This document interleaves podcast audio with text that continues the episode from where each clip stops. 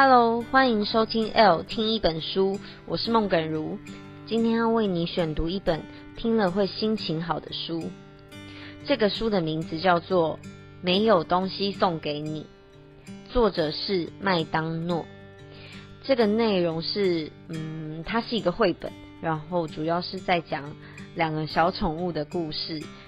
我蛮喜欢这个氛围，它是很俏皮可爱的，也很温馨。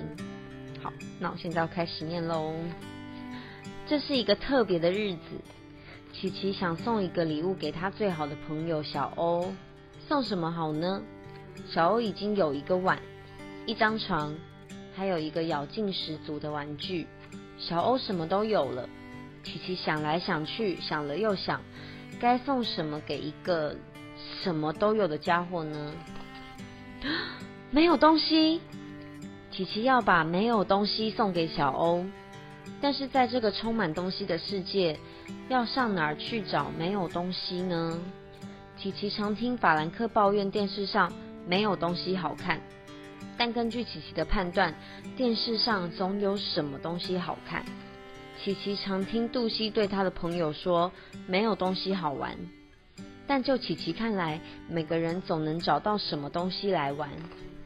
米莉从商店回来后说：“没有东西可以买啊。”于是琪琪就去逛街了。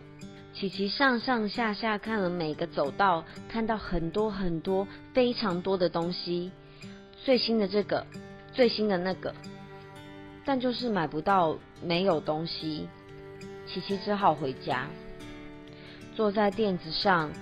静静的坐着，不再寻觅的时候，他找到了，没有东西。琪琪拿了一个盒子，把没有东西放进盒子里面，接着又想，嗯，小欧好像应该得到更多，所以他拿了一个更大的盒子，这样才够多，没有东西。给我的吗？小欧说。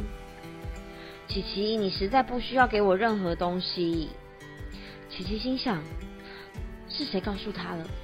小欧打开礼物，里面没有东西啊。小欧说：“对啊。”琪琪说：“没有东西，只有我和你。”于是琪琪和小欧就静静待在那里，享受着没有东西和这个世界上一切的东西。